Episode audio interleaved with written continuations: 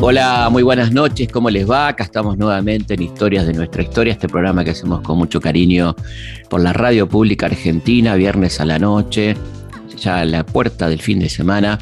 En este caso para homenajear a un grande, un grande de la poesía, del tango rioplatense, eh, un hombre notable, un gran poeta un uruguayo, muy acerenciado en la Argentina, Horacio Ferrer, autor de temas inolvidables, Balada para un Loco, Chiquilín de Bachín, María de Buenos Aires, gran amigo y compañero de Astor Piazzolla.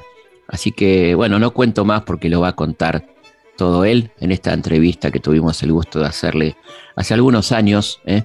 y que nos encanta revivir hoy con ustedes, que lo van a escuchar por Radio Nacional en este momento, a lo largo y a lo ancho del país, de la Antártida hasta La Quiaca, este, y de Mendoza hasta Entre Ríos. ¿eh? este, o hasta Misiones. Eh, y también, como suele ocurrir, eh, por Spotify, cuando tengan ganas, ahí estamos recibiendo cartas muy lindas. Recibimos una desde el Ártico, desde el norte de Noruega. Así que la vamos a leer la próxima vez. Estoy ahí este, imprimiendo varias para, para leerlas. Mucha gente muy linda que nos escucha desde lugares este, maravillosos del mundo. Así que bueno, vamos entonces a, a escucharlo al querido Horacio Ferrer en esta entrevista que hicimos y que para mí fue verdadero honor. Estamos con el maestro Horacio Ferrer, gracias por venir Horacio. Un gusto, Felipe, muchas gracias por invitar. Hablábamos fuera de cámara de qué linda ciudad Montevideo y qué cargada de cultura, ¿no? Toda su vida. Eh, una ciudad con, poca iglesia y poco ejército, ¿no? Sí, ha sido una tradición este, cívica. Bueno, cada uno ha tomado su rol allí. Este, la, iglesia ha dado hombres importantes y, los militares también, pero no han tenido, en su momento lo tuvieron, ¿no? Un predominio desequilibrante de la, en, el ámbito político en general, ¿no? Y su vida, bueno, tuvo mucho que ver con la cultura porque estaba vivía en un lugar, un hogar culto, con una linda biblioteca, con un papá que le gustaba la historia. Sí, él enseñaba historia, él enseñaba a vivir. Este, yo recuerdo que sus discípulos del Colegio Nacional cruzaban al café de enfrente para seguir la clase en el café. La clase que no era clase de una manera este, canónica, ¿no? Y, su biblioteca era una biblioteca muy, muy rica y yo pedí que me pusieran una cama allí para estar entre los libros, ¿no? Y pude devorar este, a, razón en algunos veranos de un libro por día y con gran placer, ¿no?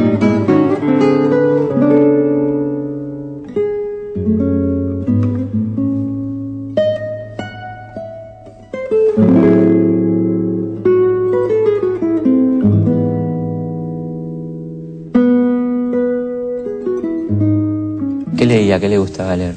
Bueno, yo leí mucho teatro, que siempre me gustó, y me pude comprar eh, algunos autores que me parecían importantes como Ibsen y Bernard Shaw, que fueron los fundadores del teatro moderno, ¿no? Y después O'Neill, que es la consecuencia de, este, de un, hombre que estuvo en Buenos Aires en, sus grandes andanzas. Y el teatro siempre me gustó y además después de leerlo, verlo. Y en Montevideo hubo una época cuando se fundó la Comedia Nacional, con Margarita Shirgu en la Escuela de Arte Dramático, ahí tuvo China Zorrilla, que conozco desde que éramos niños, ¿no? En la casa de su tío abuelo. Y, la, la, cantidad de teatros independientes que se generaron de mucho nivel y de mucha calidad hacía que teníamos muchos espectáculos.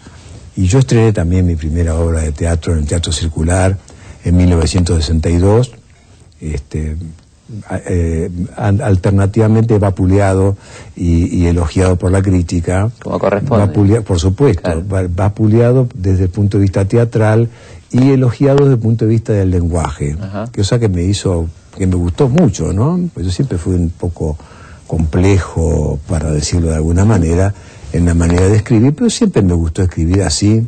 Cuando escribí María de Buenos Aires, mucha gente me dijo, no te va a entender nadie. Le dije, bueno, yo no escribo para ser entendido, escribo para emocionar, escribo para crear un clima, para transmitir otra cosa que lo que sé que transmite un artículo periodístico, ¿no? Claro, por supuesto. Este, y bueno, para ser malentendida, María Buenos Aires se ha dado en 150 ciudades de 30 países de los cinco continentes.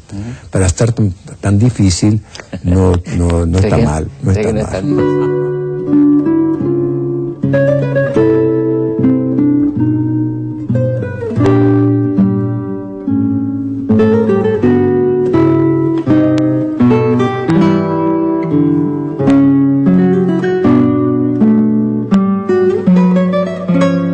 hablar un poco de, su relación con, como usted lo llama, Guillermito Shakespeare, ¿no? Sí.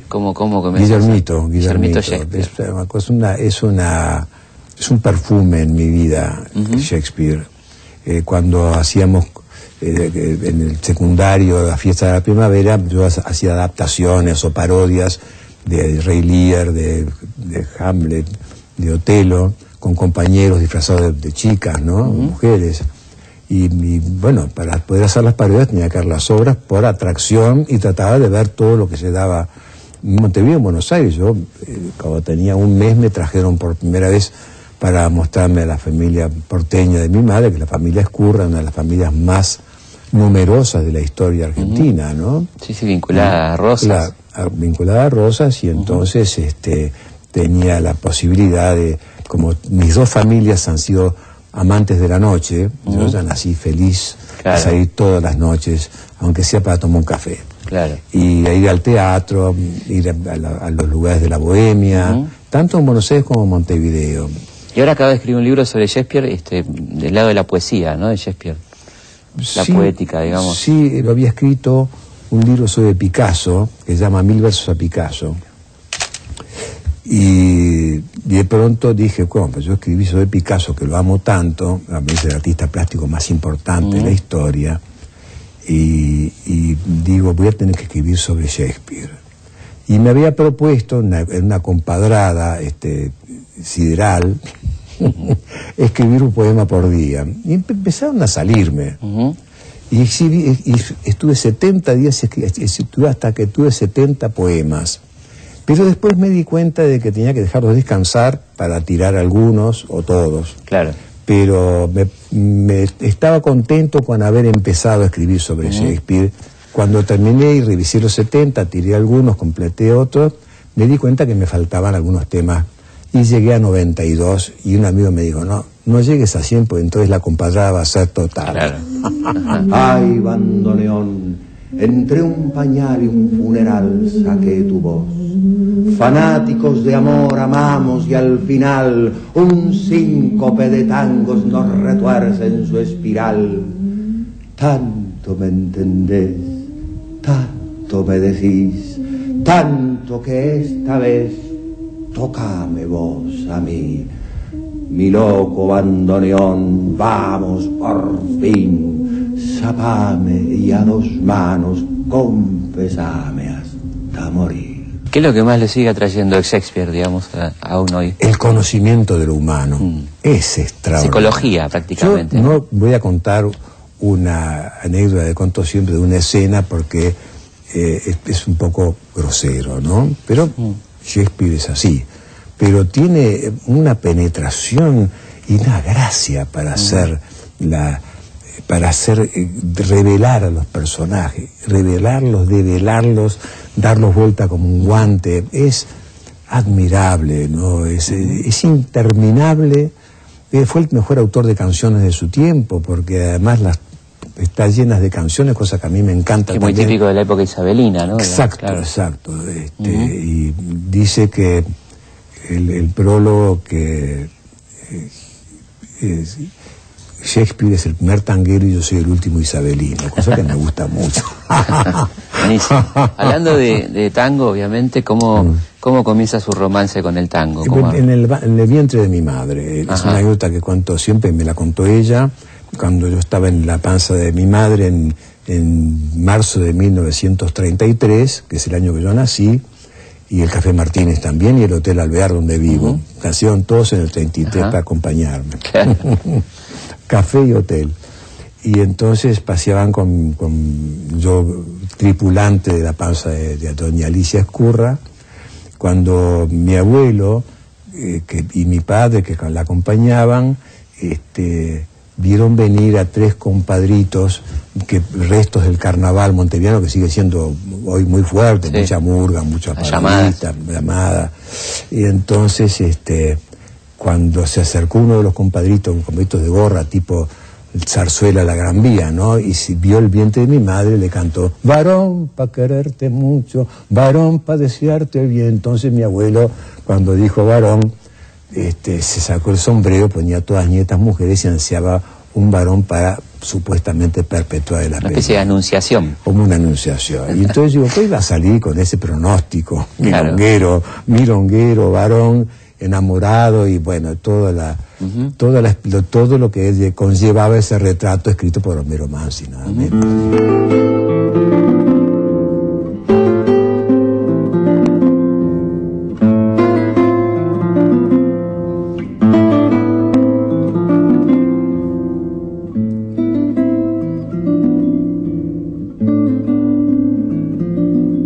Una teoría que me gusta mucho suya es los poetas malditos franceses son tangueros, ¿no? De alguna sí, manera. Sí, son los inauguradores del tango, son poetas... eh, Estamos hablando de gente bastante previa en algunos casos al tango. Sí, bastante, pero lo que pasa es que... Baudelaire, Verlaine, El digamos. tango es casi tan antiguo como la patria. Eh, eh, es un descubrimiento que le debo a un gran amigo, Pedro Ochoa, autor del Tango y Cine Mundial, una obra excelente, eh, que me contó, es decir, yo lo sabía de antes y lo había puesto, en el museo, pero no sabía que la obra que él cita, eh, de mm, Arsène Isabel, un viajero francés, está en el Museo Ambrosetti, en la calle Alcina, me parece que. Moreno. Moreno. Sí. Muy Sí, sí. bien. Moreno y Y Defensa. me fui volando, además una casa Sí, preciosa. hermoso, sí. Y, y que fue una encontré- facultad en su momento. Y encontré el libro. Es, es un ámbito como para una facultad. Sí, hermoso. Y, y encontré el libro de Arsène Isabel. No, me decían que no existía, que la- pero a veces insistiendo uno consigue las cosas. Este, usted que es investigador sabe que esto es así. La tosudez lleva al triunfo. Y me encontré con el libro de Arsène Isabel que dice, eh, textual, iba a sacar unas fotos a las páginas para que que eh, este, el viajero, eh, él viajó por Río Grande, Buenos Aires y Montevideo en 1831, o quizá un poquito antes, y un porteño muy hospitalario lo invitó a comer a la casa, un francés joven, muy simpático por lo que veo, y le- cuando estaba en la casa sintieron una guitarra muy fuerte, muy estentoria, y le preguntó qué era, y dice, bueno, acá al lado hay una pulpería. Le explicó lo que era la pulpería, y vamos a escuchar, y era un compadrito que estaba dándole la guitarra una media caña, ¿no? Una cosa típica de la época, ¿no? Como tipo de pericón. Claro.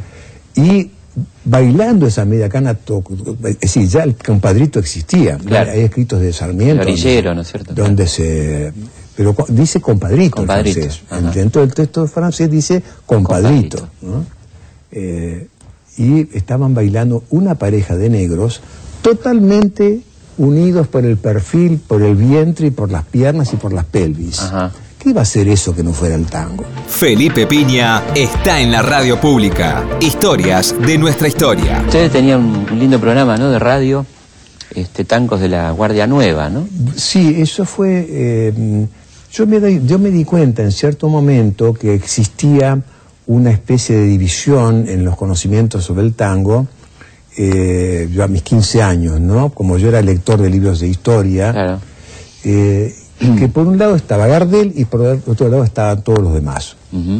Claro. Es increíble, ¿no? Eh, la, la muerte de Gardel había producido esa desproporción entre Gardel y los demás. ¿Cuál es, cuál es la, la gran genialidad de Gardel o, o por qué Gardel es un capítulo aparte en el tango, ¿no? Más allá de todo lo que, lo que ya sabemos, digamos. pero- Porque él tuvo unas intuiciones, fan- primero tuvo un instrumento que fue su propia persona. voz. Tenía una voz, este, yo he hablado mucho con Andrés Ux Santana en París, que fue un cantor argentino que era del sur, una persona extraordinaria, un bajo cantante que cantó 30 años en la ópera grande de, de París. Era una de las grandes figuras. Cantó 600 veces Boris Godunov, Andrés Santana. Me recuerdo porque falleció. Él me, contó muchas cosas sobre Gardel. Me dijo, yo lo conocí, y le digo, ¿cómo colocaba la voz Gardel? En donde quería. Para expresar determinadas cosas la podía poner en el talón, en la oreja, en la nuca, en el vientre. Y se tenía una, una, una estaba dotado por la naturaleza de una manera excepcional.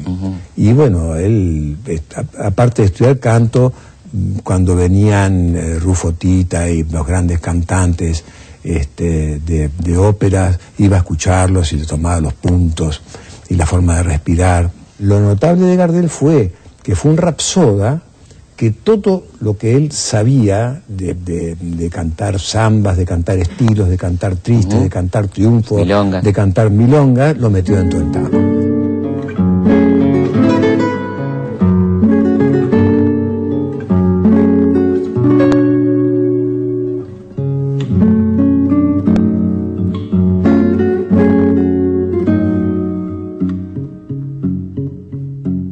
Iba a preguntar, obviamente, bueno, su tío lo introduce de alguna manera en la bohemia tanguera porteña, sí, es una especie de cicerone en esa... Yo tuve una enfermedad este, que fue producto de, una... Es decir, tuve una enfermedad que fue una varicela muy fuerte, que me afectó los nervios ópticos y me quedé ciego.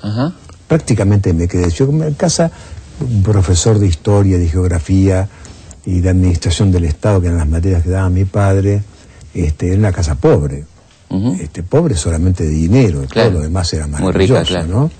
Este, y entonces eh, yo no quería decir que, me había quedado mal de la vista, muy mal, hasta que un día me llevé un árbol por delante y me dijo, Horacito, ¿qué te pasa? Y dije, mira, papá, me pasa, yo veo como a través de borrones, no veo nada.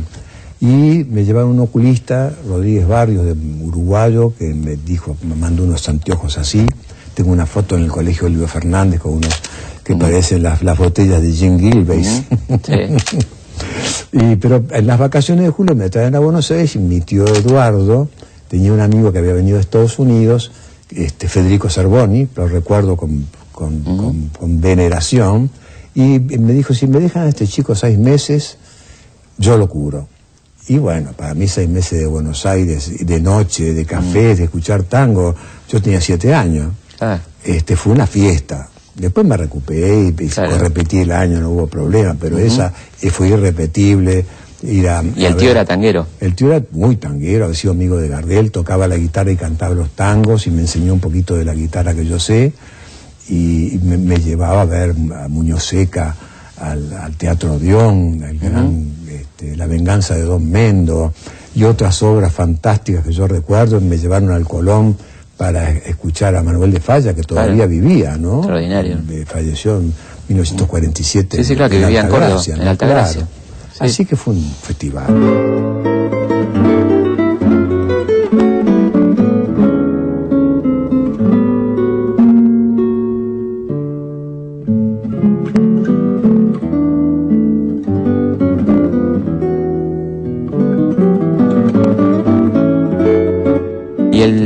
Contacto con el gran gordo, con, Aníbal El gran gordo, eh, bueno, yo tenía una admiración que venía desde casi desde, 16 o 7 años y lo escuchaba y un día este el tío nos dio un billete de Colorado a mi hermano y a mí, mi hermano ya falleció, Eduardo, y dice, vayan a divertirse por ahí. 10 pesos era para mucho, ¿eh? el subterráneo costaba 10 centavos. Claro, mucha plata. Y entonces habíamos visto un cartel en la calle que anunciaba Aníbal Troilo y Héctor y su jazz. Este, nosotros éramos chicos de 15 o 16 años. Y que el Club Villa Crespo. O sea, baile. Eh, no, no, eh, sí era baile, pero Troilo transformaba el baile en el colón. Claro. La gente se ponía a escuchar, una cosa en la sinfónica. Y el gordo se enojaba a veces cuando no bailaban. No, exactamente, porque a él le gustaba mucho bailar. Claro. ¿Eh? Bueno, la cosa es que este, nos vamos al Club Villa Crespo y yo había escrito, había muerto recién Homero Mansi en 1951 y había escrito una letra, un poema para Homero, se llama Llanto por Homero. Y, mi hermano me dice, ¿se le vas a entregar la de eso que escribiste? Digo, pero no me animo, estaba Pichuco vestido con una tela que se llama un, un smoking blanco de piel de tiburón, con una camisa espléndida de seda, con esa peinada gardeliana. Pichuco fue el continuador de Gardel en Claro, músicos. claramente. Y entonces mi hermano me saca la letra y se la lleva. Y yo vi que estoy, la verdad, me dio una vergüenza. Este, que, ¿Quién es esto? Dijo. De mi hermano que está escondido detrás de esa columna. Y él avanzó hacia la columna y yo me aparecí. Me dijo, esto es muy bueno. Lo que pasa es que yo no le puedo poner música a su poema, que me gusta tanto, porque acabo de escribir el tango Responso Claro. para la muerte de mi am- amigo Mero Mansi y no quiero que otros amigos míos piensen que yo estoy comerciando con la muerte de Homero. Qué grande. Esa delicadeza también, ¿no? Pero escríbame otra cosa que yo le voy a poner música. Bueno, pero era una, noche inolvidable Claro. ya. Y, sí, y además los invito a mi última vuelta en el Cabaret Tibidabo y nos tomamos un subterráneo La Croce que funcionaba esa época, uno verde, y nos bajamos en la estación de Uruguay, vivíamos cerca. La actual línea B. La actual línea B. Claro. Y este y nos bajamos y, y había un portero que no nos dejaba entrar. Le digo, mire, pero somos invitados del maestro. Y dice, espera un momentito. El maestro los espera adentro. Qué una- maravilla, ¿no? Una maravilla impresionante. Fueron hace mucho las románticas proletarias del amor. La noche les puso nombres con seducción de insulto. Paicas, locas, milongas, percantas, ogrelas. Era frecuente verlas al alba desayunando un chocolate con churros en la confitería El Vesubio de la calle Corrientes. Terminaban a esa hora de trabajar en el Chantecler, en el Marabú, en el Tibidabo. Con un arranque loco de Madame Bovary de Barracas al sur, se jugaron la vida a los tangos. Son recuerdos muy, muy bonitos y ahí conocí a Pichuco y él cada vez que yo venía a Buenos Aires me pedía que lo llamara y cuando venía con su orquesta a Montevideo o a pasar, pues le gustaba mucho Montevideo, decía que era la Buenos Aires de antes. Claro, de antes. ¿no? Y entonces este, él, eh, hicimos una amistad preciosa y bueno, todas esas conversaciones El Gran Troilo. y memorias están Libro de el Gran Ferrer. Troilo.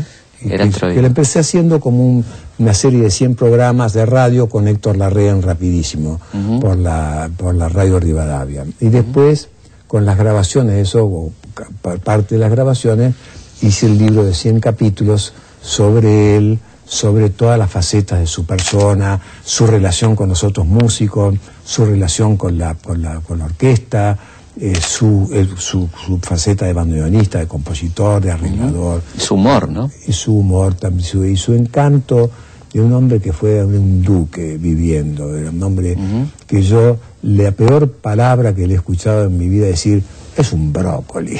Brócoli. es un brócoli, el, El peor peor, insulto. insulto. Que decía. Pichuco. Nunca lo escuché en la actitud destemplada. Solamente un día me llevó a ver a River, acá al Monumental. eh, yo venía con un bastón porque tenía una hernia de disco que me dolía horrores, pero yo no iba a abandonar ese programa como Claro, Troilo por el dolor.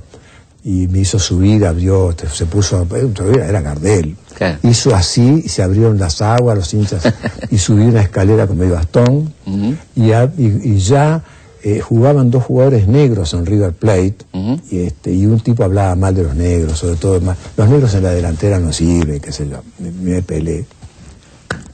Eso no- Y entonces Pichuco le dijo, "Eh, usted no sabe nada, y le dio una piña al tipo que le Ah, dijo, ¿sí? los negros en la delantera no sirven.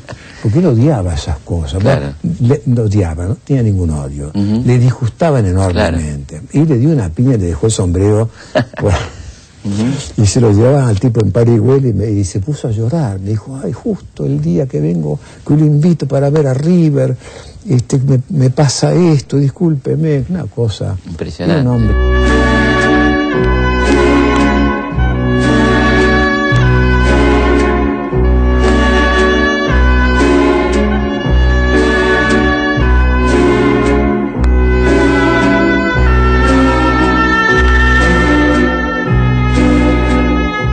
¿Por qué es tan grande el gordo, no? ¿Qué, qué, por qué es tan Bueno, grande? porque en- el caso de Gardel, este, yo conocí también a Vittorio Gassman, y evidentemente en- son hombres en los que, o mujeres, ¿no?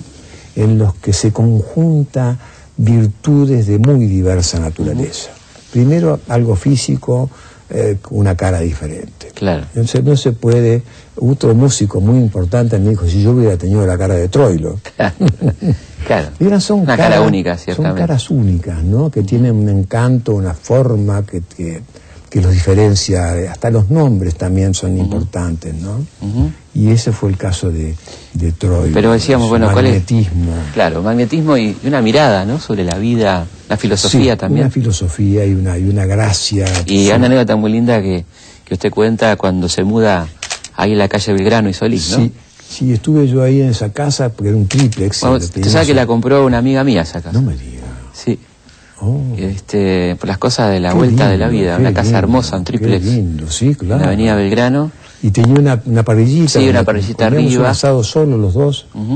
Qué bueno. Y Sí. un día eh, volvió Cita, su, su esposa, su maravillosa esposa, y lo encontró a Pichuco en la puerta de calle sentado en el umbral, llorando, y le dijo, ¿qué te pasa, Pocholito? Pues ya le decía Pocholito, quiero volver a Buenos Aires. Ya salir de Corrientes y Paraná o de Paraguay y Córdoba era para él una, un Acá exilio. vivía por ahí por Talcahuano. Sí, vivió en, en pocas casas. Vivió en Soler y Gallo, donde se crió y se hizo grande. Después vivió en los departamentos que había en la parte superior de Sadaic un tiempo. Después vivió en Paraná, este, creo que 5, 6, 5, 6, 7, entre La Valle y Corrientes, donde fui Ah. muchísimas veces, frente a lo que era el cabaret Chantecler y el Teatro de la Comedia. Ajá. Y yo no, soy nostálgico, ¿eh? para nada, pero me gusta acordarme de las cosas, ¿no? Me gusta tener buena memoria. Claro. Y después vivió en la calle Talcahuano en dos, Claro. y finalmente me parece que en la calle Paraná. Siempre en la zona, digamos. Siempre, pero siempre en la zona. En Buenos Aires, como En diría Buenos- él. en Buenos Aires, después de Callao las tolderías. Eso no lo dijo él, lo dijo otro amigo. No, no, es así. Vamos a una pausa y seguimos en Historias de nuestra historia con esta entrevista y este homenaje a Horacio Ferrer. Felipe Piña hace Historias de nuestra historia por Nacional AM870, la radio pública. Seguimos en Historias de nuestra historia.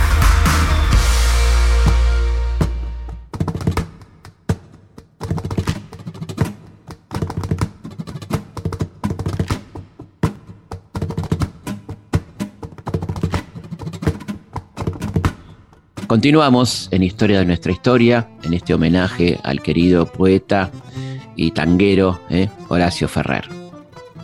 Vamos a pasar nuestras vías de comunicación. Se puede comunicar con nosotros a través de nuestro mail, consultaspigna.gmail.com. También en Facebook. Estamos ahí, ahí nomás, eh, a 2000 de llegar al millón en Facebook. Así que vamos a hacer un, lindo sorteo. eh. Le- Les los invito y las invito a entrar. Ahí van a ver las bases para este concurso. Van a ganar libros y otros premios. eh. Este, estamos ahí nomás de- del millón. Así que muchísimas gracias eh, por estar ahí. También nuestra cuenta de Instagram, arroba felipe.pigna y el Twitter, arroba felipepigna. ¿m? Y por supuesto el mail, se los reitero porque es un muy lindo canal de comunicación, consultaspigna arroba gmail.com. Historias de nuestra historia con Felipe Piña por Nacional, la radio pública. Seguimos en Historia de nuestra historia con el querido Horacio Ferrer. Hablemos de otros grandes de- del tango como Julio De Caro, ¿no? Sí, Julio de Caro eh, eh, para nosotros era un ídolo muy grande, digo nosotros porque éramos una barrita de muchachos eh, de, de ambas orillas, estaba Oscar del Priore también, Claro. Luisito Sierra que nos enseñó muchas cosas, que era una- un abogado cajetilla que vivía ahí en, en Callao y Rivadavia, en un departamento espléndido, yo he estado muchas veces, que era hijo de un, de un gran psiquiatra. Este, y, y- y nosotros siempre comentábamos la gloria de, de Julio de Caro, que, que había creado a partir de elementos vanguardistas que venían como flotando una corriente con, con maestros y discípulos. Y eso fue la escuela de Cariana, y sus, sus, sus los post de Cariano que eran Troilo, Pugliese, Gobi y Bardaro. Sí, ¿no? como una, como una bisagra en el tango, sí, ¿no? Sí, absolutamente. La gran bisagra del tango para mí fue Troilo, Sí. ahí cambió todo, Sí, pero lo de Julio de Caro fue un fundamento, ¿no?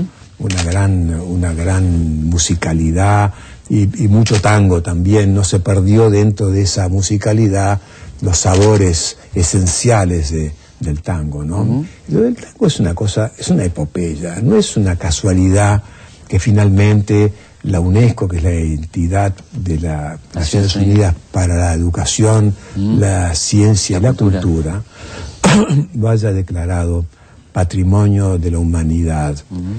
Yo fui el que inició la gestión con Federico Mayor Zaragoza, un gran intelectual. Claro, que fue director de la UNESCO, sí. director mundial de la UNESCO. Este, no es casualidad porque el tango no es solo el tango, sino todo lo que involucra el tango como actitud, como profundización en la, en la, en la existencia, ¿no? Es un tango, el tango es un arte existencial, Es existencialista casi, es, ¿no? es casi existencialista. ¿no? Primero hay que saber vivir, después mm, partir y al fin andar sin pensamiento, Andar sin ¿no? pensamiento. Es una cosa este, que está en las letras, en el entresijo de las letras, está, de los peores versos siempre hay algo existencial en el tango. Juanito que es rabón, que es bueno como el pan, a veces come su bondad y aguanta sin beber sabiendo cuánta sed da el agua de la inundación. Una cosa muy impresionante del tango es la profundidad de sus letras, digamos, y la cultura de los autores de Sí, letras de tango, sí. que donde hay menciones operísticas, históricas, Sí, hay de todo. museta, mimí, digamos, hay ¿no? de todo, hay ¿No? de todo. Yo estuve presentando un libro mío que se llama El siglo de oro del tango, que lo hice cuando se aprobó la Ley Nacional del Tango, que salió de la Academia Nacional nuestra, y que presenté por, por- por mediación de, una, de un diplomático amigo, Enrique Fischer, este, también con, la, con, con Mónica de Recibus eh, de la Embajada Argentina en la Universidad de Oxford. ¿no? Y, y- y- y fue muy lindo porque me recibieron en una pequeña capilla donde se, se habían dejado de dar oficios religiosos y se hacían presentaciones de libros.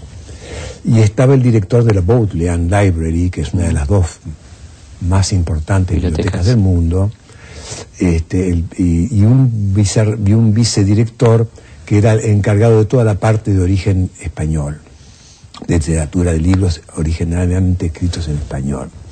Y en un momento este, el profesor O'Neill, que era su nombre irlandés, dice, este, maestro, quiero decirle algo, yo he tenido el privilegio de conocer a Borges, a Vargas Llosa, a Sábato, a grandes escritores de la, de la literatura eh, latinoamericana, pero las letras de los tangos, hizo así, pero las letras de los tangos.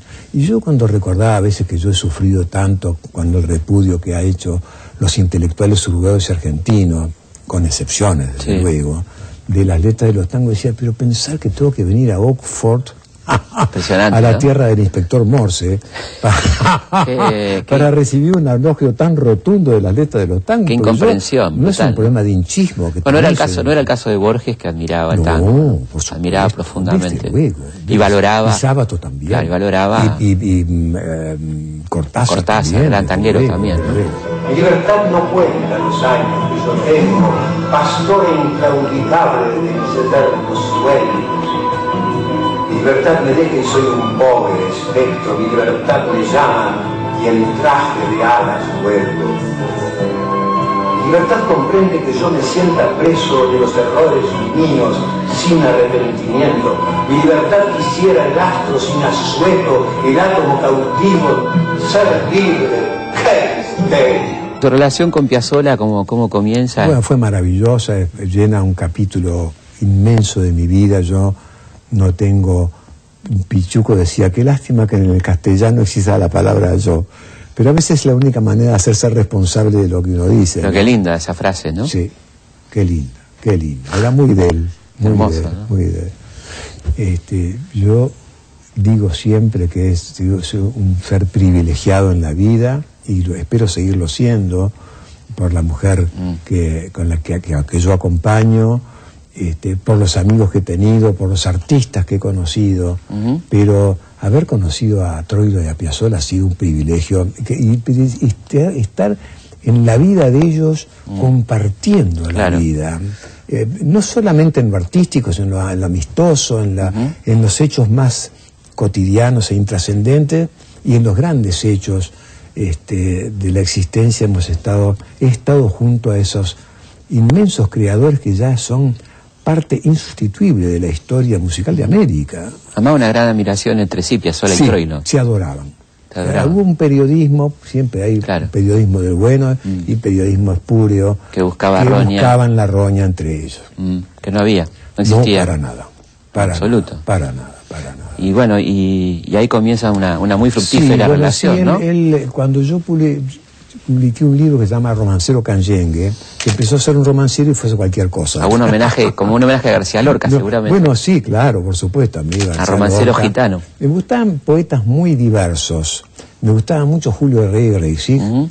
eh, uruguayo, que era muy parecido a, a- a Leopoldo Lugones, la manera de escribir, ¿no? Claro. Me encantaba los sonetos vascos de, de y, y esa forma de, de- de metaforizarlo con una, como una especie de, de pedrería y de joyeles, ¿no? Claro.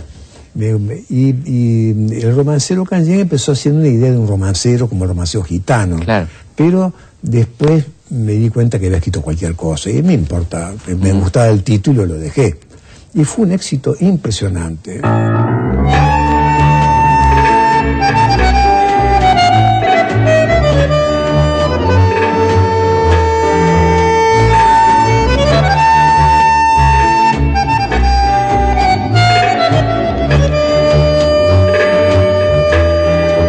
Mando el libro a Pichuco y a Piazzolla. Y me habla cita por teléfono y me dice, lo tiene en la mesa de luz.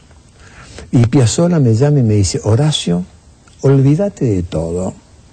De todo menos de lo que te voy a proponer. Lo que vos haces en la poesía es lo que yo hago con la música. Vos y yo, yo no sabía que escribías poesía, pero vos y yo tenemos que escribir juntos de ahora en adelante. Y yo abandoné todo, mi, mi- mi gran cargo de cronista notero en el país, el mejor remunerado y además era muy feliz haciendo notas de, de todo tipo. Este, y me, me vine a Buenos Aires, viví mucho tiempo con él en su casa, en la calle Libertad de Ayacucho, y, y ahí partimos. Me dijo, vos tenés que hacer un gran musical, este, acordate de West Side Story, yo había visto muchas veces, Claro. me dijo, no, me salió una cosa completamente distinta. Yo partí de la idea de que Buenos Aires, eh, fundada de- con una especie de vivac en 1536, Claro. destruida por, por las fieras y Claro. por los aborígenes que eran, al fin y al cabo, los dueños De la tierra. de estos lotes. Claro, se defendían, en. Así, más bien. Claro. Este, y vuelta a fundar en 1580, fundada por el Loco Mendoza y por el Cuardo Garay, este, era como una mujer que nace, muere y renace. María. María.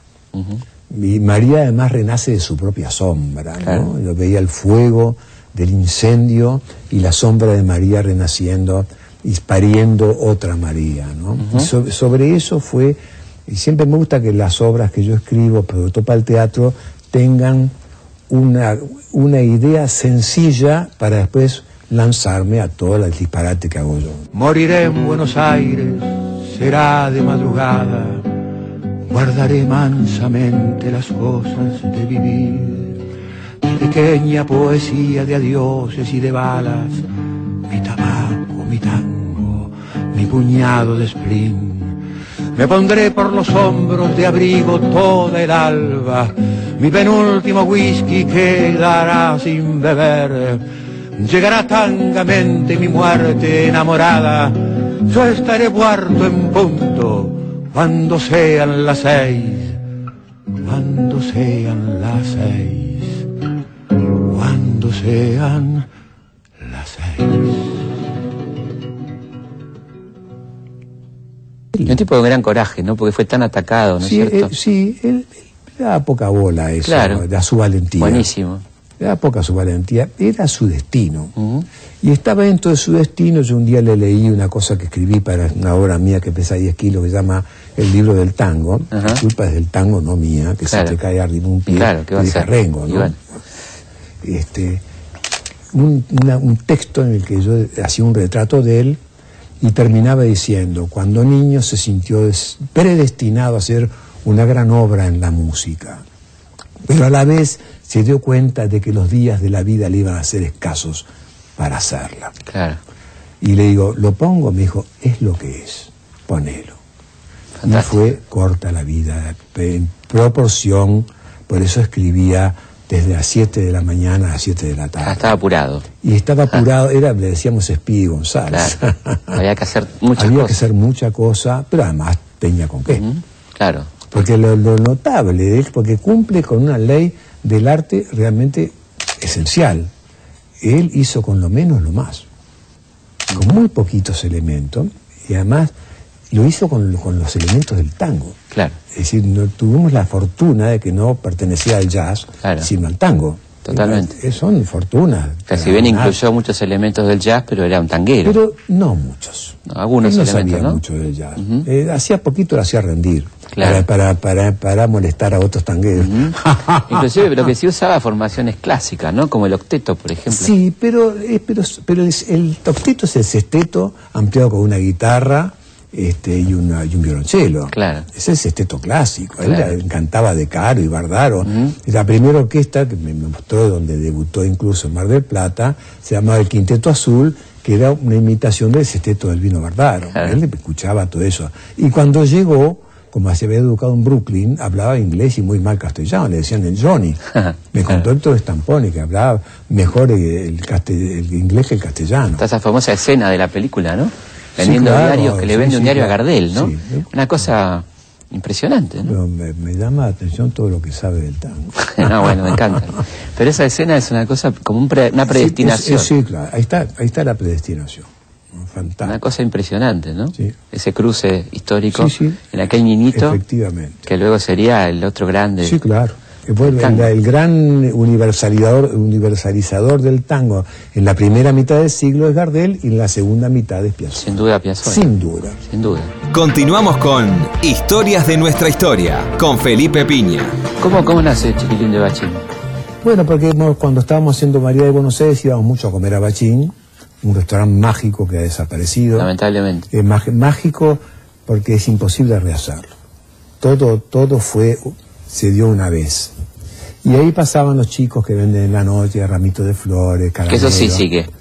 Lamentablemente. Lamentable- lamentablemente, sigue. lamentablemente. Sigue. Yo siempre dije que lo importante no es la canción, sino el personaje. Y bueno, y ahí padeció un día un chico que me dijo, che, mi papá jugaba al fútbol con vos en Montevideo, yo he jugado mucho al fútbol. En la liga universitaria, en la liga comercial y en la liga Punta Carreta. ¿De, dó- de dónde? No, si yo te mentí, este, porque yo quería ser amigo tuyo. Qué. Entonces le invité a un plato de fideos este, y, y me dijo, bueno, me están invitando a programas de televisión, ¿puedo decir que vos me, te inspiraste en mí? Era ocho años. Qué. Había nacido en el 60. El valsecito lo escribimos en el, el vals que es un tango en realidad. ¿no? Rivero decía, usted escribió un vals con letra de tango. Y es cierto. Y bueno, este, de allí yo le dije, por supuesto que tenés todo el permiso que quiera. Yo hace tiempo que no lo veo, pero eh, encaminó su vida, era un chico, este, un pico- Hoy tiene 50 años. que lo tiró. Chiquilín de Bachín. Qué bárbaro, ¿no? Qué bárbaro. Era, sí, uno de esos chicos de la noche que anda de mesa en mesa vendiendo flores, con el fajo de billetes en un bolsillo y un qué sé yo de pena antes de tiempo en los ojos y en el reviento del fundillo. Tratando de seguir el rastro de ese diminuto personaje trágico, hicimos este balsecito con sabor a fábula porteña. Palabra para un loco es claramente 1969, ¿no? Sí.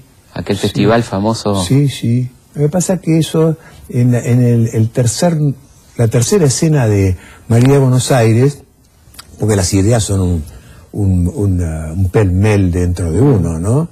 Una, una mezcolanza, como debe ser, la vida es así. este, se llama Balada Renga para un orgadito loco. Cuando él escribí, yo había escrito Balada para mi muerte, Balada para él, y la serie era Balada para un loco. Este, no, Balada hermosa para mi locura. Balada para mi muerte, qué hermosa. Gracias. Qué poema maravilloso. Muchas gracias. Y entonces Piazzolla me dice, mira, yo no voy a poner balada para mi locura porque van a creer que el loco soy yo, sos vos el loco. Así que le vamos a poner balada para un un loco. fue fantástico hasta en el título, todo la... Aunque no ganó el festival. No, pero ganó en la calle al día siguiente. Claro, eso fue bueno, ¿no? Fantástico, fue, fue algo increíble. Además la reivindicación de la locura, ¿no? Algo Sí. todavía en los Sí, 60, Pero además es una cosa que diferencia a Buenos Aires de Montevideo. los locos. Mon- Exactamente. Mm. Los, los- los siete locos de Roberto Arts. Mm. Buenos Aires es una ciudad de, la ciudad del mundo que tiene más inventores. ¿Por qué? Porque to- registradas. todo el mundo está inventando. Esa, eh, Pascual Nacarati, que fue socio de Roberto me contó que pusieron en Lanús una fábrica de medias de Sí, las nylon. medias que no se rayaban. Que la patenta Eh, Roberto sí, Art. sí. Pero dice que la primera media que sacaron parecía una bota de bombero. Claro, porque está bien, no se, no se rayaba, pero, no se podía poner. no se podía Claro. Este, La blindada, eh, los inventos este, porteños. Siempre hay un tipo inventando en un café un poema, una, una media de mujer, un aparato para batir la- el, el, el podi, qué sé yo. Muchos cerdosain. Muchos cerdosanos. Claro. Eso es la diferencia. Buenos Aires, Montevideo es el espectador. Hay una radio que se llama El Espectador. El Espectador. Como se llama la colección de Ortega y Gasset. Claro, El- el El Espectador. Mirar pasar la vida. Exactamente.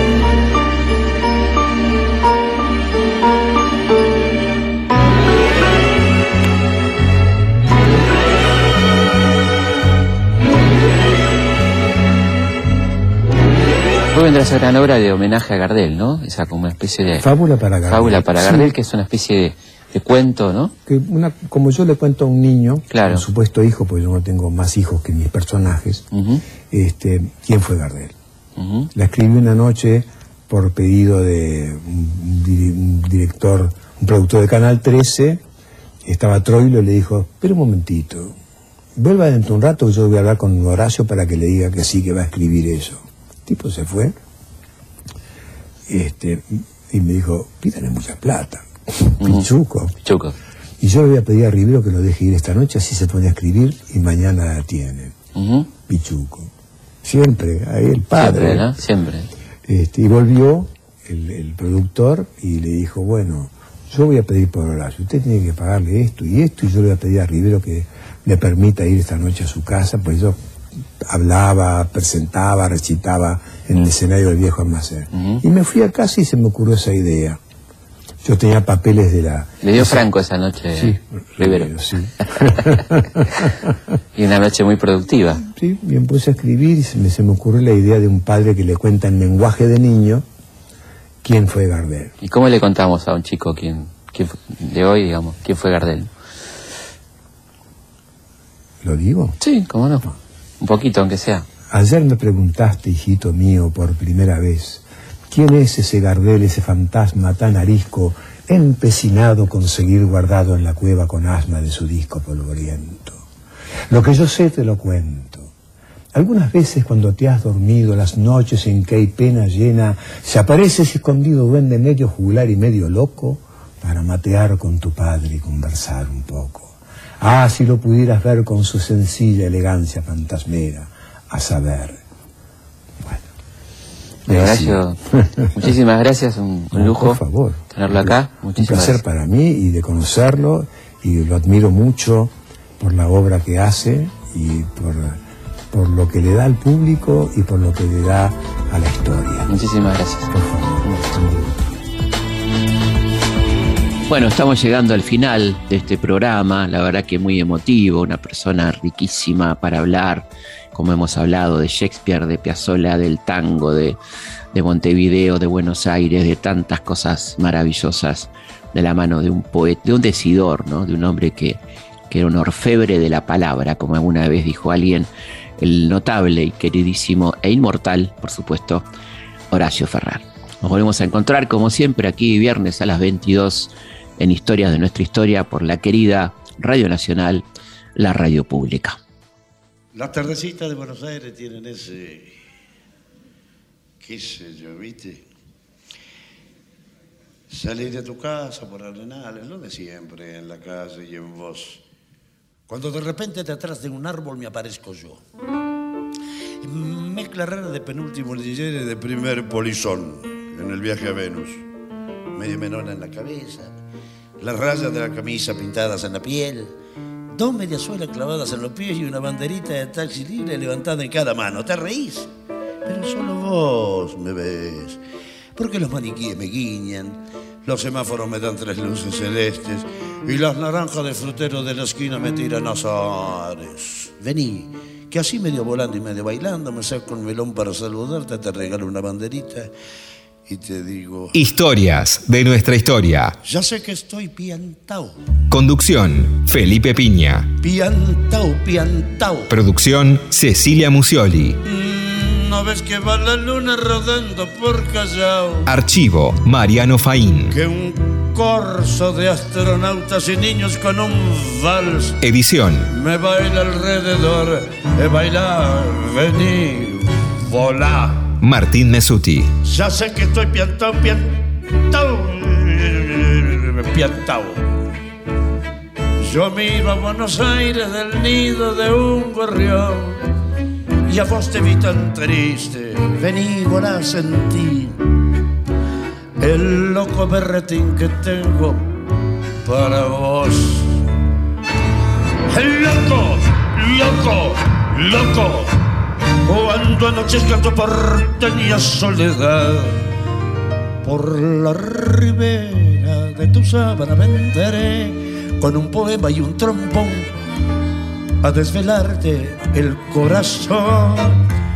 El loco, el loco, loco, como una acróbata de mente saltaré sobre el abismo de tu escote hasta sentir que enloquecido corazón de libertad. Ya vas a ver. Salgamos a volar, querida mía.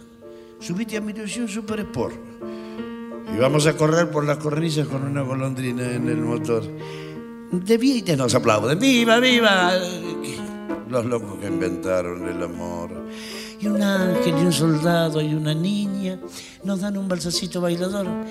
Nos sale a saludar a la gente linda y loco, pero tuyo, qué, qué sé yo.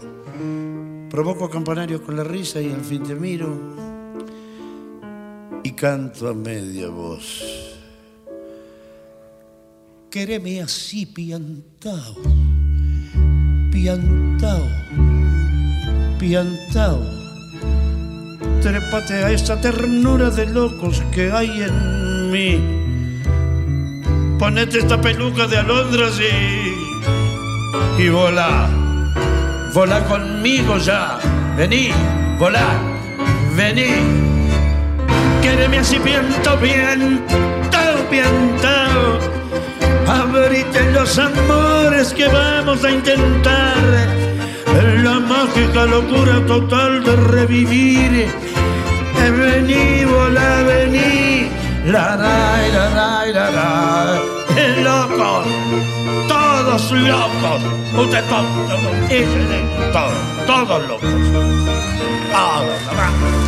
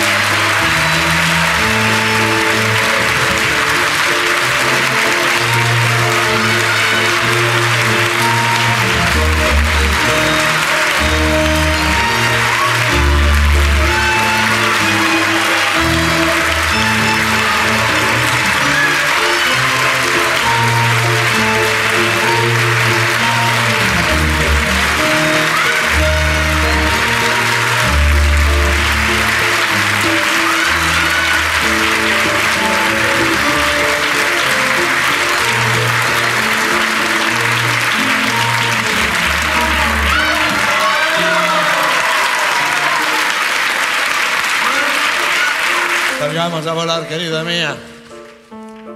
Subite a mi ilusión Super Sport. Y vamos a correr por las cornillas con una golondrina en el motor. Y de Viete nos aplauden. ¡Viva, viva! Los locos que inventaron el amor. Y un ángel y un soldado y una niña nos dan un balsecito bailador. Nos sale a saludar la gente linda y loco, pero tuyo, qué sé yo. Provoco campanario con la risa y al fin te miro y canto a media voz. Quéreme así piantao, piantao, piantao. Trepate a esta ternura de locos que hay en mí. Ponete esta peluca de alondras y, y volá. Volá conmigo ya, vení, volá, vení. Quéreme así piantao, piantao, piantao. Abrite los amores que vamos a intentar. La mágica locura total de revivir. Vení, volá, vení. Daray, daray, daray.